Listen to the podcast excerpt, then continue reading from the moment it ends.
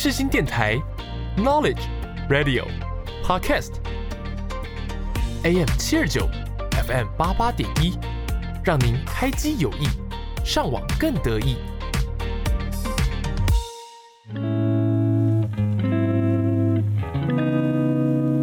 Hello，大家好，我是 Hannah，我是艾米，我们每周会透过影剧聊聊生活。欢迎来到汉咪时光。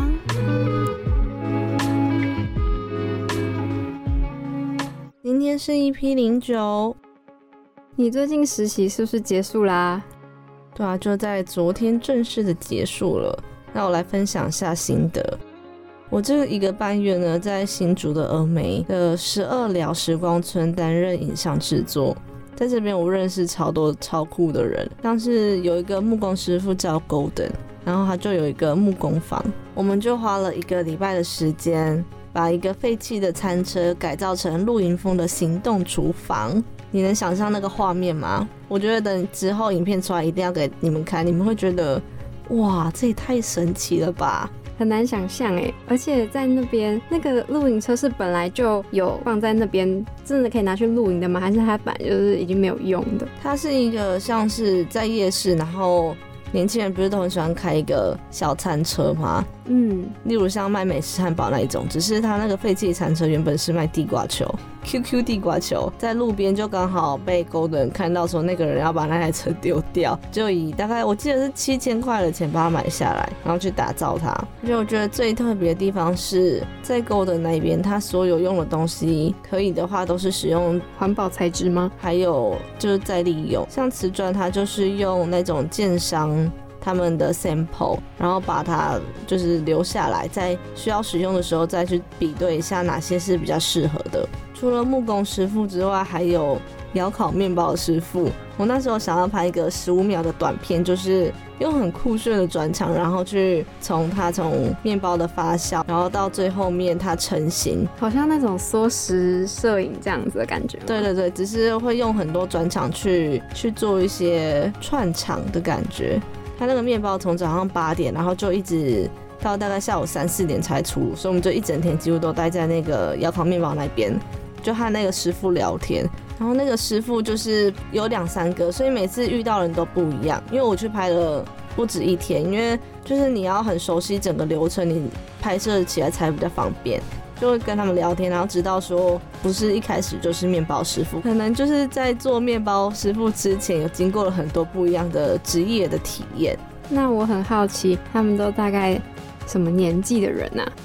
有一些就跟我爸爸妈妈差不多，可能四十几，然后再年轻的有三十几岁的。那除了面包师傅之外，还有一个是画壁画的，他叫做伊恩。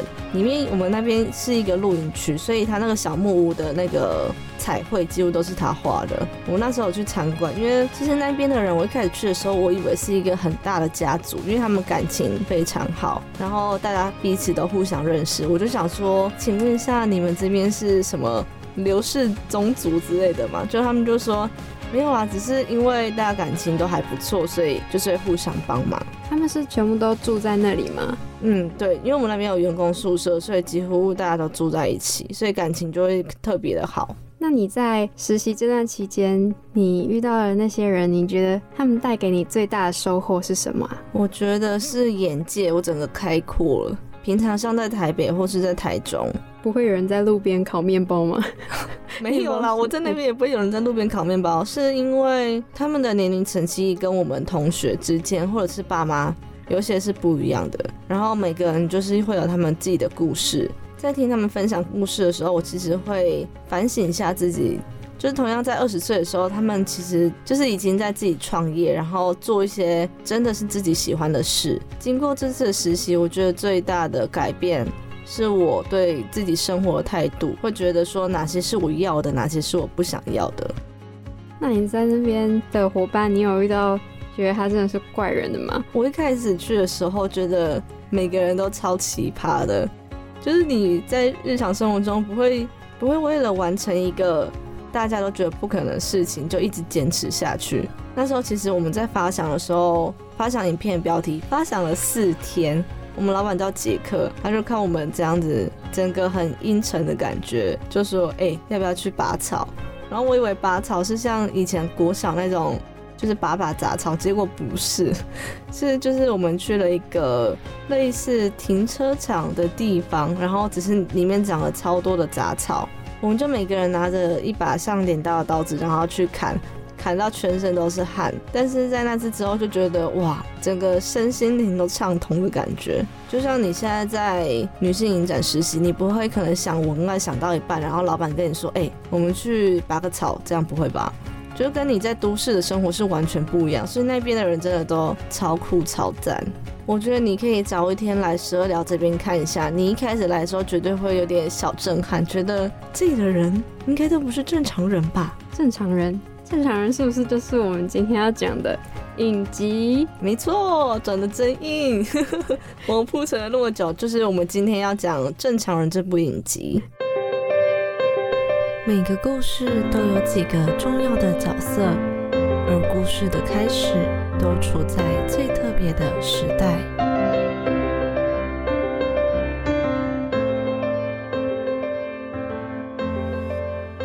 正常人这部影集呢，它其实是改编自他的同名小说，然后那一本小说呢，那时候在当时是畅销了好几万本，你有听说过吗？我不知道，是你跟我说这一部很红，我才去看的。这部那时候在二零二零年疫情的时候真的是很红，但是我觉得身边的人好像都蛮少看这一部的。那它是由 BBC 和 Hulu 合制的爱尔兰影集，故事是从二零一一年的爱尔兰小镇开始，讲述说这部男女主角个性是完全不同的两个年轻人，分别叫做康诺和梅丽安，然后从高中到大学四年间。欧美的国家，他们念高中是四年。你有发现他们为什么是念四年吗？为什么？他们国中是两年。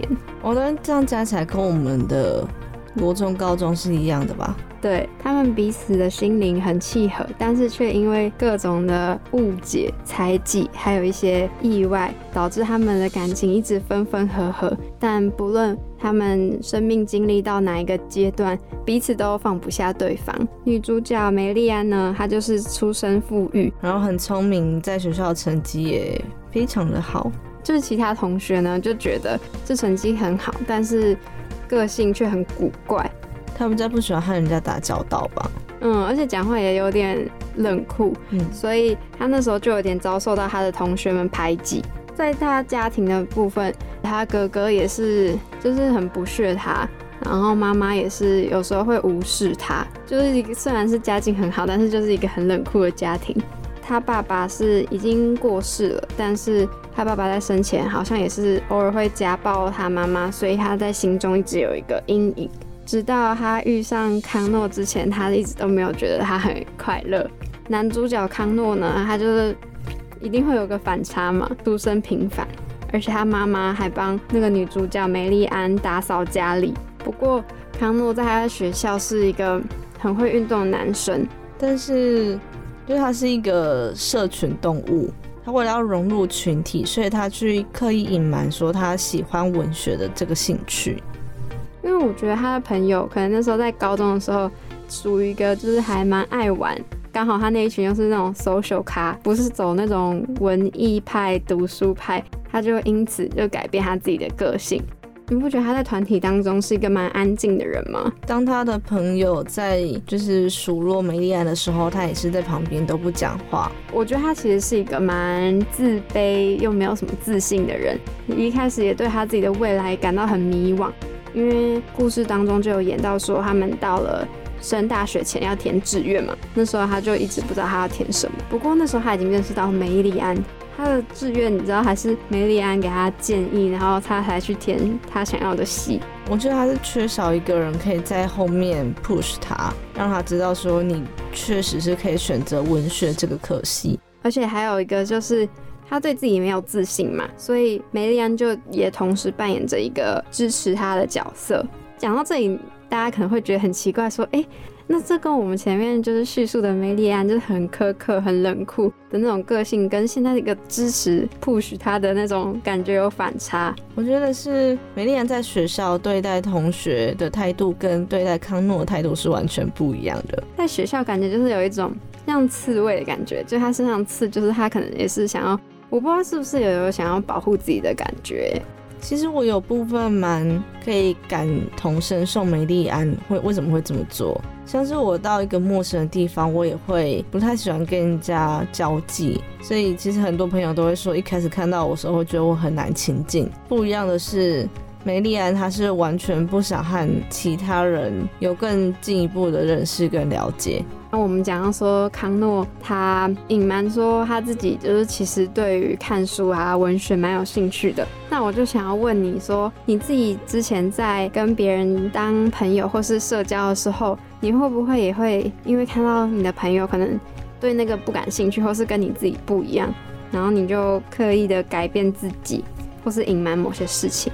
我觉得我隐瞒朋友的事情，就是一开始刚认识的时候。我不会想让他们知道我有口水病这件事情，因为你不觉得口水病就是一个蛮麻烦的事情吗？如果像一群人去逛夜市的话，可能想要，哎，你的汤借我喝一口。对对对对，我记得你之前在大学的时候，我们有个朋友，我们那时候要去吃金玛丽嘛，还是什么，反正就去吃意大利面店，你还记得吗？我记得那时候他就说，我记得是玉米浓汤吧，对，你的玉米浓汤借我喝一口。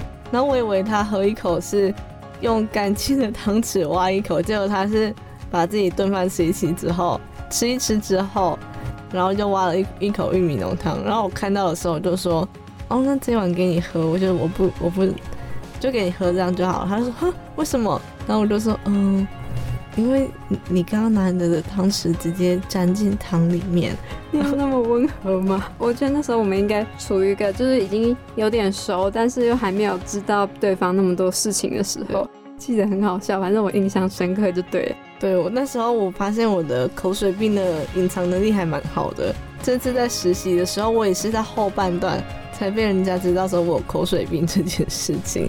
我就说，哎，你们怎么知道我有口水病？他就说，因为每次问你说要不要喝饮料或是喝咖啡，你都说哦没关系，你喝就好了。然后这样两三次之后，我们都知道说原来艾米有口水病。他们就自己知道，我以为是你们跟他讲的。这部剧呢，主要就是以琐碎的主角们的日常，然后呈现当代年轻世代的爱情视角。你不觉得他们两个的演的都蛮好的吗？就很自然，而且看他们在演的时候，会回想起之前高中的时候，原来我也是这样对待人的。就是梅丽安，她不是对人很冷漠吗？对我有时候其实也会这样，就是我就是不想跟任何人讲话，然后不要来找我，不要烦我这种感觉。嗯，但是我觉得他是觉得高中的时候了，他好像有一种觉得鸡蛋是笨蛋的感觉。哦，因为他太聪明，但是我不聪明。我一开始在看前面的。四集的时候会想说：“天哪，这个是什么大尺度的戏码吗？”因为有非常多的镜头是有关他们发生性关系的，而且它里面是有安排一位亲密动作指导。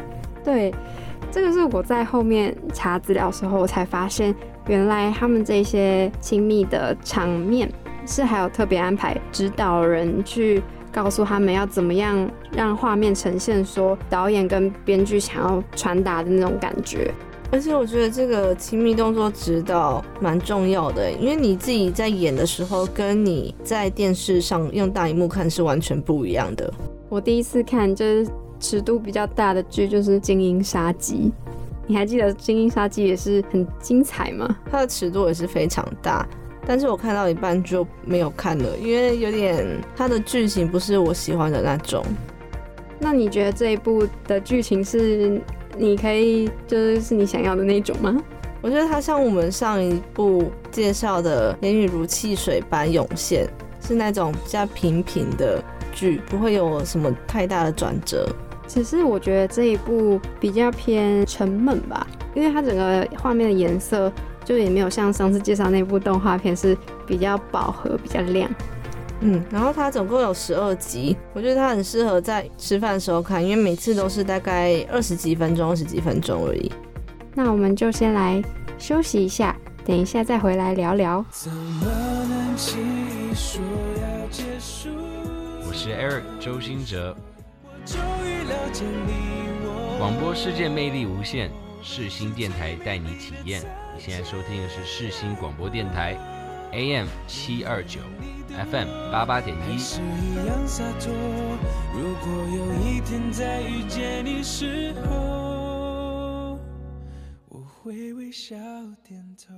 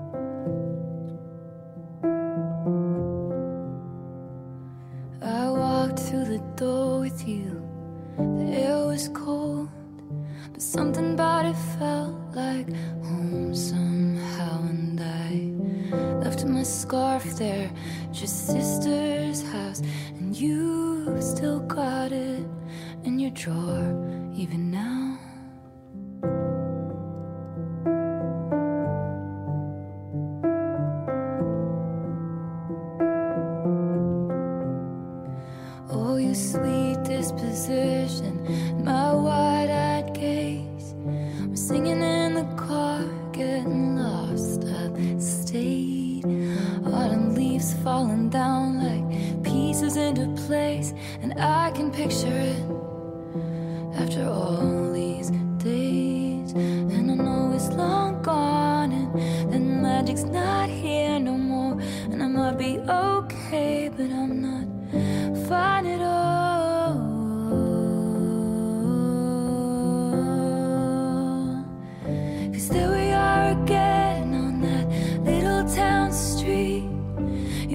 ran the red Cause you were looking over at me. Wind in my hair, I was there. I remember it all too well. Photo album on the counter Your cheeks were turning red. You used to be a little kid with glasses in a twin-size bed. Your mother's telling stories about you on the T-bar me about your past, thinking your future was me. And you were tossing me the car keys. Fuck the patriarchy, keychain on the ground. We were always skipping town. And I was thinking on the drive down, anytime now, he's gonna say it's love. You never called it.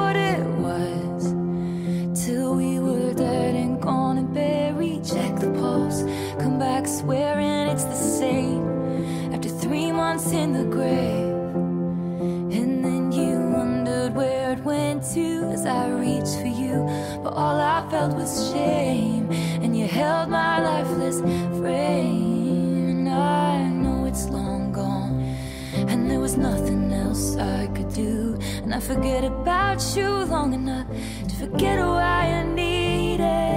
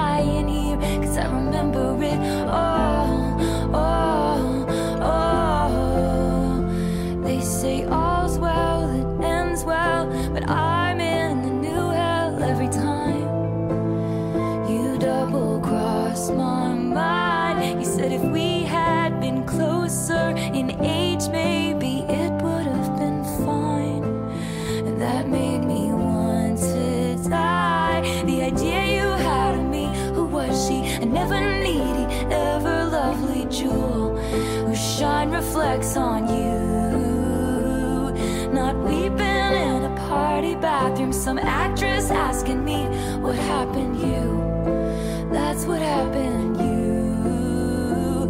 You charmed my dad with self-effacing jokes. Sipping coffee like you were on a late night show. Then he watched me watch the front door all night, willing you to come. And he said it's supposed to be fun,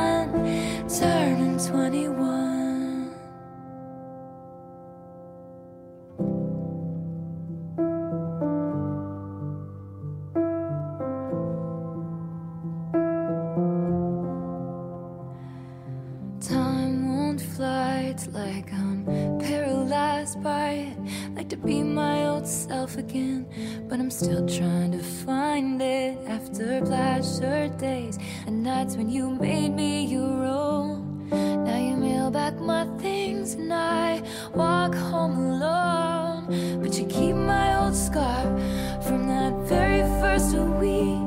Cause it reminds you of innocence and it smells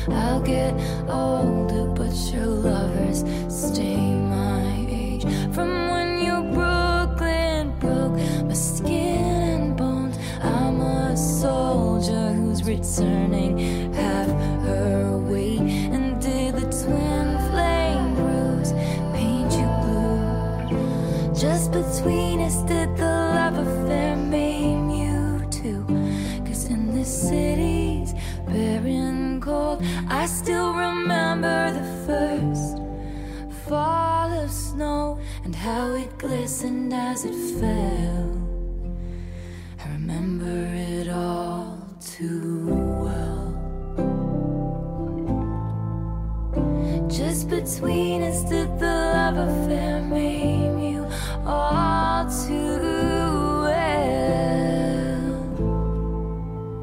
Just between us, do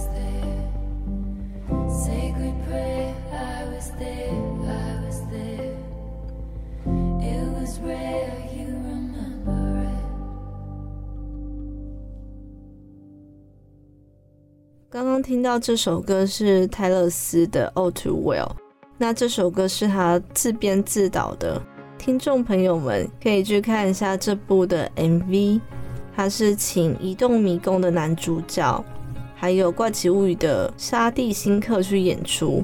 原本这首歌只有五分钟，然后他把它改写成十三分钟的微电影。我们可以看到，就是男主角跟女主角从一开始非常甜蜜的时候，到中间出现争执，然后分手。接下来就是女主角不断的回忆以前他们在一起的时候的美好，每一个细节其实都代表着关于泰勒斯跟杰克·葛伦霍他们之间彼此心碎的爱情。我会选择这首歌，是因为我在看梅丽安的时候会想到《All Too Well》这首歌，它里面女主角的情境其实跟梅丽安她当时两个人就是不再有联系，心痛的感觉是是一样的。你有听过《All Too Well》这首歌吗？或是看过他的 MV？没有哎、是你今天介绍我才知道的。我记得我之前现实有发过很多次哟。每天都发不一样的，我怎么会记得嘞？你等下结束后可以看一下，非常的微妙，哎、非常的唯美啊，不是微妙。而且你可以看一下男主角跟女主角他们两个的色调其实不一样。有一幕是他们在厨房的时候，然后那个冰箱是开着的，男主角站在冰箱前面，女主角站在火炉前面，他们两个互相拥抱，但是冰箱它的颜色是蓝色的，比较偏冷。然后火炉是橘红色，代表着他们两个在这段感情里面的冷跟热是非常有区别的。就是女主角非常热情，但是男主角就越来越变得越来越冷淡。主餐是套餐中最具特色的餐点，而影剧中的经典片段总让人难以忘怀。现在就让我们一起来回顾一下吧。在看正常人的时候，我会一直思考说，爱情到底是一个什么样的存在啊？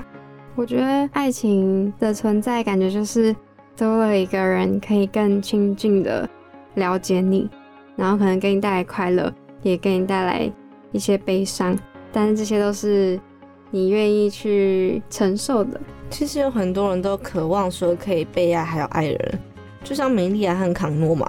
但是在追求爱的时候，像康诺就很常被其他人的言语还有一些情绪去影响。你刚前面也有说到，他会是一个想要迎合别人喜好的人，所以他不公开和梅丽安的恋情，是不是因为他希望说在别人的眼里，他是一个正常人的恋爱？我觉得是因为那个时期刚好是前面在演示他高中的时候嘛，然后那时候我觉得同才的眼光在他们那个年纪算是蛮会影响他们自己内心蛮重要的一个部分。诶，说到爱情这个，你有去算命过吗？我没有哎、我跟你说，我室友是一个算命狂魔，一回宿舍就跟我说：“哎、我跟你说，你知道我去桃园那个哪里哪里算命超准的哎，他几乎每个礼拜应该都会去算个一次。太扯了吧？对，就他只要有觉得好的，就会分享给我。就在某一次，我真的是动摇了，我就和另外一位朋友，我们就真的搭车去桃园算。他算了之后，因为我其实主要是想要问课业部分的问题，然后他就帮我把我的全部的运势都讲了一次，就觉得说哇，就是很像预言世界，预言说我接下来会怎么样，然后我在这个年纪可能会遇到怎么样的人，发生什么样的事情。我是抱着一个听故事的心态去算的啦，那你觉得有准吗？有准吗？我现在是二十二，但是他说我在二十四岁的时候会遇到一个男生。之后的故事我不想讲，因为我觉得有一点点以我的个性不太可能会发生啦。其实算命是他是会呃跟你讲说你未来可能会怎么样怎么样怎么样，但是他不会说你应该要做怎么样的决定。他不会把话说死，但是他会给你一个方向去指引你。讲到这个，我在实习地方，我们的老板他会算紫微斗数，就是很酷。我跟你说，我以前高中的教官，然后他退休了之后，也去算紫微斗数，哎，而且他好像还经营的有声有色，而且他之后就去新竹。你们的教官的名字叫什么？是他有绰号吗？我我等一下再拿给你看，好，说不定你的教官是我们老板。应该不是。那我们回来正常的这部影集，我在看的时候还会想到一首歌，叫刘若英的《后来》，你有听过吗？有我有听过，但你那时候跟我讲的时候，我想说，啊，我很难想得到哎，因为在看欧美剧的时候，你脑袋就是会联想到欧美相关的东西，但你就是讲到后来，就一直想到哦刘若英的脸。它里面有句歌词写说：“后来我总算学会了如何去爱，可惜你早已远去，消失在人海。”就像梅丽安和康诺，他们的关系是从高中开始，然后在大学的前夕有一些改变。我们观众可以看着他们从一开始的热络，然后有一些亲密戏，到后来因为康诺选择了 Rachel 去舞会，而不是邀请梅丽安。然后梅丽安就觉得心灰意冷，从此就和康诺断了联系，一直到上大学才又开始有了交集。你记不记得康诺那时候到梅丽安的家中跟他说，他邀请了 Rachel 去舞会那一段吗？我记得他那时候讲的蛮平静的，就只有跟他讲了他做的这个决定。我那时候看到的时候就想说，康诺怎么可以那么过分呢？你既然都跟人家有了。就是你们名义上就是男女朋友了，结果你居然是邀请另外一个女生去舞会，因为那时候他们本来就是也没有公开，就很像是他们私底下就是偷偷恋爱，所以我觉得康诺可能也是想说，美丽安可能也知道他不会邀他吗？但是我觉得没有邀他是一回事，但他邀了别的女生又是另外一回事。对啊，只是你还记得他那时候为什么会做出这个决定吗？我觉得最大的原因是康诺他想要邀请一位让他会觉得带可以带出场的女生，因为他不是一个社交动物嘛。然后大家都觉得 Rachel 蛮漂亮的，所以就邀请了 Rachel 去。我还记得是因为那时候他们一开始有去一个同学的，反正就是一个聚会，嗯，然后大家那时候不是后面就在说康诺是不是跟梅丽安？有什么？对，因为那时候不是载他回家吗？你记得？我记得，我记得。我觉得也有可能是康诺就不想再被人家一直在那边调侃，所以他就去邀请 Rachel。但是我如果站在美丽安的角度，我会觉得你是不是认为说我爱你大于你爱我，所以你可以这样子伤害我，然后我也不会离开，所以我就选择离开你和你断联系。那你认为，就是因为他们？其实在一起的时间算蛮长的吧，一直从高中然后到大学。你觉得时间真的可以让一个人改变吗？我觉得可以耶。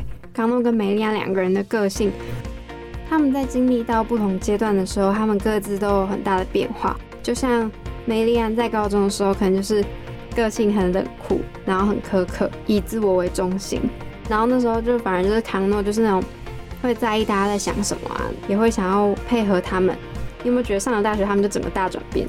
其实就很像我们之前那个婚姻故事，他们在离婚之后整个个性对调的感觉。康诺跟梅丽安大学之后第一次相遇是在一个朋友邀请的聚会上。那时候康诺看到梅丽安的时候，他整个人就惊呆，反而是他自己到了一个新环境。他也不太好意思去跟人家主动搭话，然后梅丽安就是变得像一个 social queen 一样。你有没有那种很久没见面的朋友，然后再一次再见到他的时候，觉得他整个一百八十度大转变？我记得有一位，然后他是一个男生。之前在开同学会的时候，因为疫情嘛，所以我们都是用 Google Meet 去联络。就我们开视讯镜头的时候，想说，哎。这个人是谁？然后我们一开始的时候还先自我介绍了一下，说：“哦，我是哦，我是刘爱咪。”我就问到他说：“我总觉得你跟之前国高中的时候都不一样啊。”然后就说：“你觉得哪里不一样？”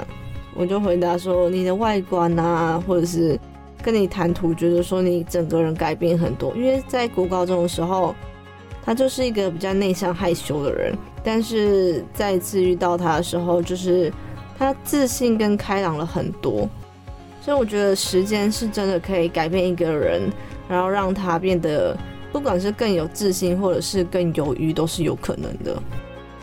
讲到这个，我突然想到之前在 IG 或脸书上，读高中的时候都会很多人发那种语录，你记得吗？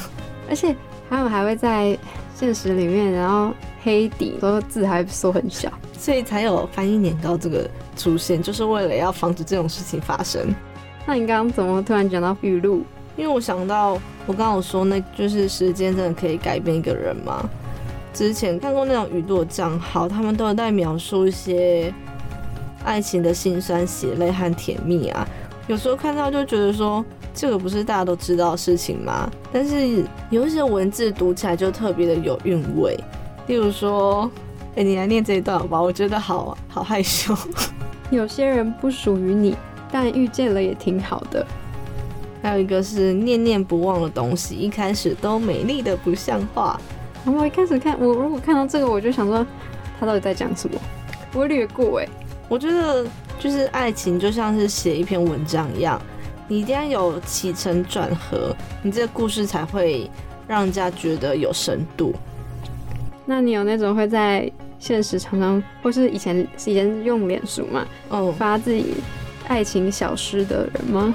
有以前国高中爆炸多，我又是一个非常不喜欢心灵鸡汤或是这种语录账号的，所以我看过都是划过略过。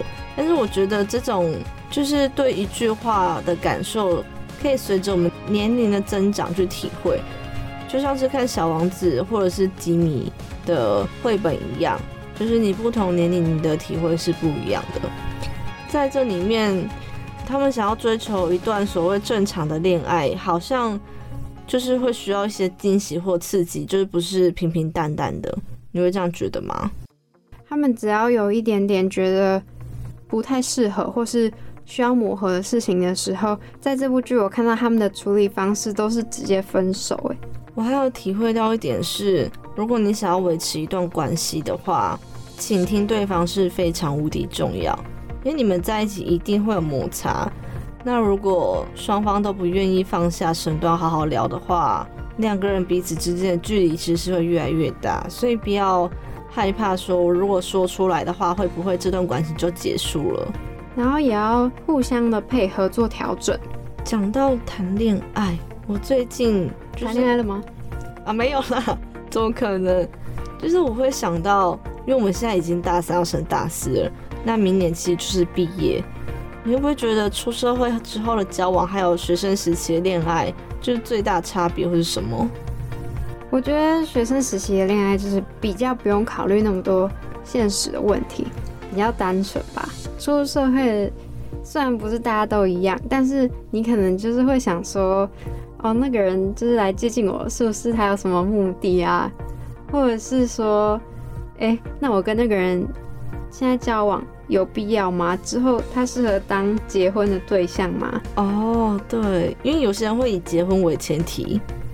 其实我还蛮害怕毕业之后的恋爱，因为你想想看，你要从陌生人变恋人，而且我爸跟我妈还有我阿妈他们，就是会常常传那种恐怖情人新闻给我看，就说你在选男朋友的时候，你要多多看，多多找，不要这样，就是一股脑都栽进去，你知道这样多可怕吗？然后我自己心里就觉得。对，如果我遇到恐怖情人的话，我要怎么样解决？我会不会就命丧台北之类的？超好笑。但是我妈也会传那种给我，我妈可能就说：“你跟一个人发展，你不要关系发展的太快啊，你要去多观察他的朋友啊，更了解他之后，你再跟他发展。诶、可是我们的父母亲在我们这个时候，应该也是在他们那个年代是相对单纯的，所以谈恋爱的话，一定我猜应该进展也颇快的吧。”我爸妈是他们自己认识的，但是在他们那个年代，我妈跟我说，很多人都是互相介绍的。欸哦，真的就是可能朋友的儿子，或者是谁谁谁的儿子、女儿这样子，然后去有点像类似相亲吧，嗯但是不是那么的正式。嗯，好酷哦。那我想问你，你在看的时候啊，你有没有哪个片段是你觉得印象最深刻的？他们一开始的时候，康诺邀请梅丽安来家里的时候，他们两个高中的时候那种纯纯的恋爱，然后我也很佩服美丽安她对爱的勇气。你不觉得就是在美丽安的世界，她在那个时候高中的时候，就是感觉整个世界都只有康诺一个人吗？所以才会在他知道说康诺邀请了 Rachel 去舞会的时候，对他打击是非常大的。那时候的他，我觉得就是他爱恨分明，嗯，对对对，然后也不会就是不会想那么多说哦，人家会不会怎么看我，会不会觉得我怎么样？因为对我来说，要去爱一个人是很不简单的，所以从梅丽安身上，我可以获得蛮多的勇气耶。他因为爱，所以会想要成为一个更好的人，然后和康诺有未来的更多的发展。有些事情是靠两个人的努力才可以去享受的成就。我在实习的时候就有看到一个还蛮可爱的景象，因为我那边是露营区嘛，就一对情侣在搭帐篷的时候，然后他们两个研究非常久帐篷，然后失败再搭，失败再搭，但是我都没有看到他们两个有感觉到就是不耐烦的表情，而且他们搭完帐篷之后已经六七点了。这样一起为了同一件事情去努力，对，但是你知道从他们眼神里面就感觉不到时间的流逝，然后彼此眼神只有对方那种感觉，是觉得就是好可爱的一对情侣哦。我下礼拜之后也要去露营哎，看看我到时候会不会因为搭帐篷吵架呢？在去年生日的时候，就跟我朋友说，我不要求有什么，我只希望你们可以带我去露营。你知道他们说什么吗？好啊，你开车，那东西给你准备。我就说你不是应该让寿星有寿星的体验吗？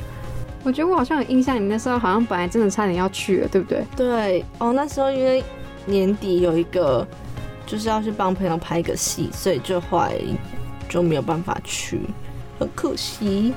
那老规矩，本集的推荐餐点，我选择了冰淇淋松饼。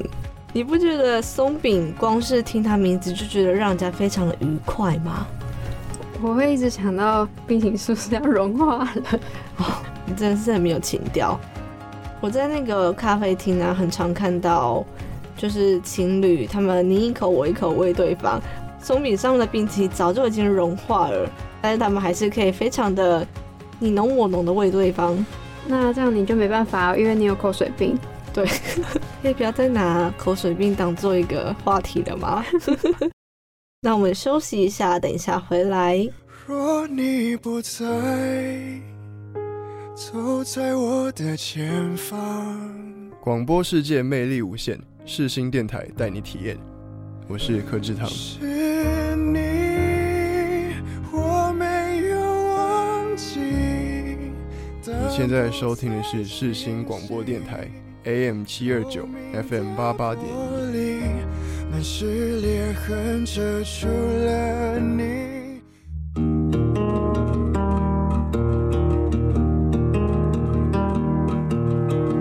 甜点的余韵存留口中，让我们来聊聊这部片带给我们生活的滋味吧。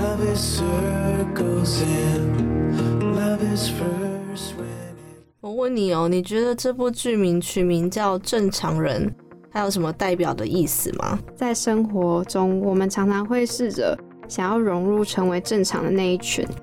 在看梅丽安的校园生活的时候，我会想到以前在我们的求学阶段，其实或多或少都会看到有同学被排挤或是欺负，但是我们好像都是站在旁观者的角度去看这件事情发生。那其实也就是默许了这些霸凌的同学去增长他的恶势力。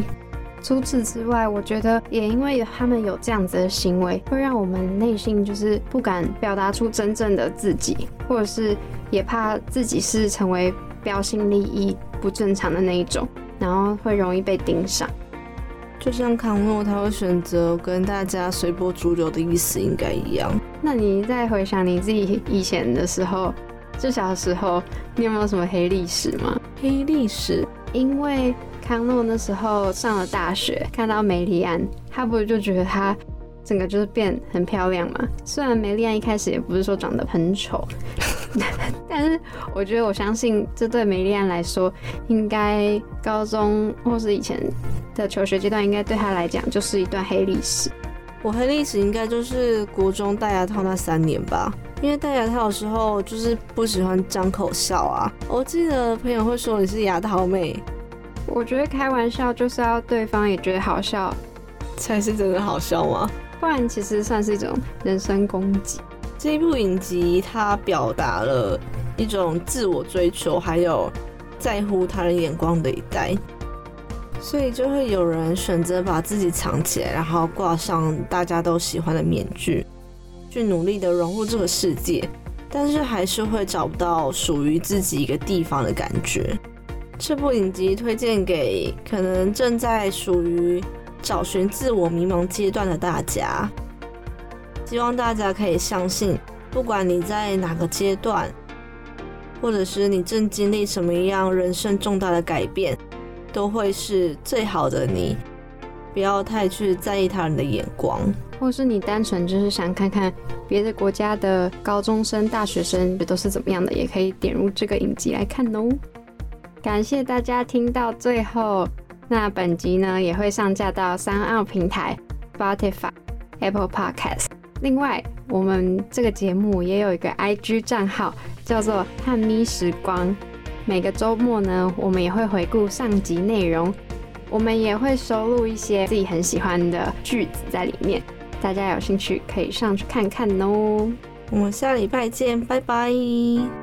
这世界乍看之下有点灰，你微笑的脸我是王力宏，我是 Gigi 梁咏琪，我是周杰伦，我是 S.H.E，我是光良。我，是小美张美琪，我是品冠，我们是 F.I.R，我们是五月天，我是梁静茹，我是阿杜，我是易倩张志成，我是周华健，我是潘玮柏，我是 Penny 戴佩妮。手牵手，我的朋友。是新广播电台 AM 七二九 FM 八八点一，和你手牵手，一起迎向更好的明天。手牵手，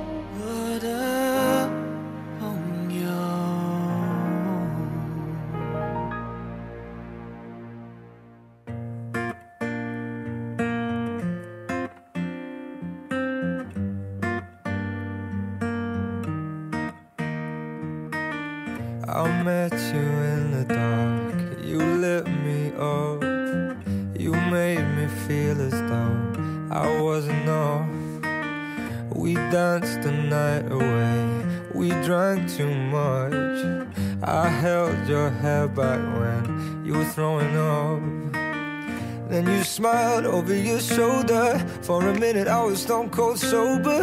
I pulled you closer to my chest. And you asked me to stay over. I said, I already told you. I think that you should get some rest. I knew I loved you then, but you'd never know. Cause I played it cool and I was scared of letting go.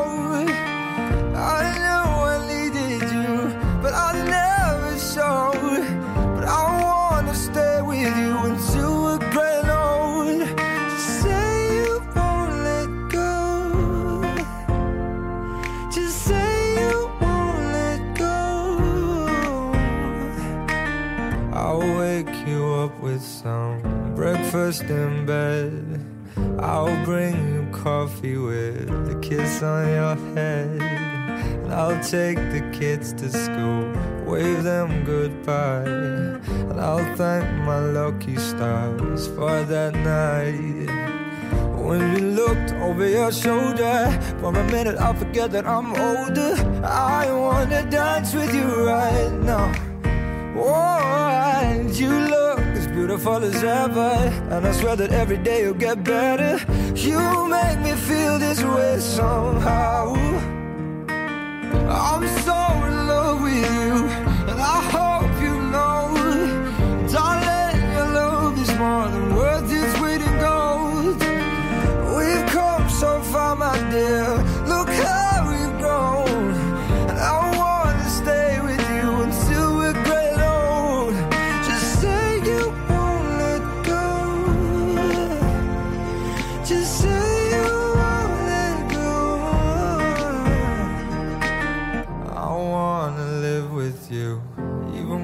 when. Cause you were always there for me when I needed you most. I'm gonna love you till my lungs give out. I promise till death we part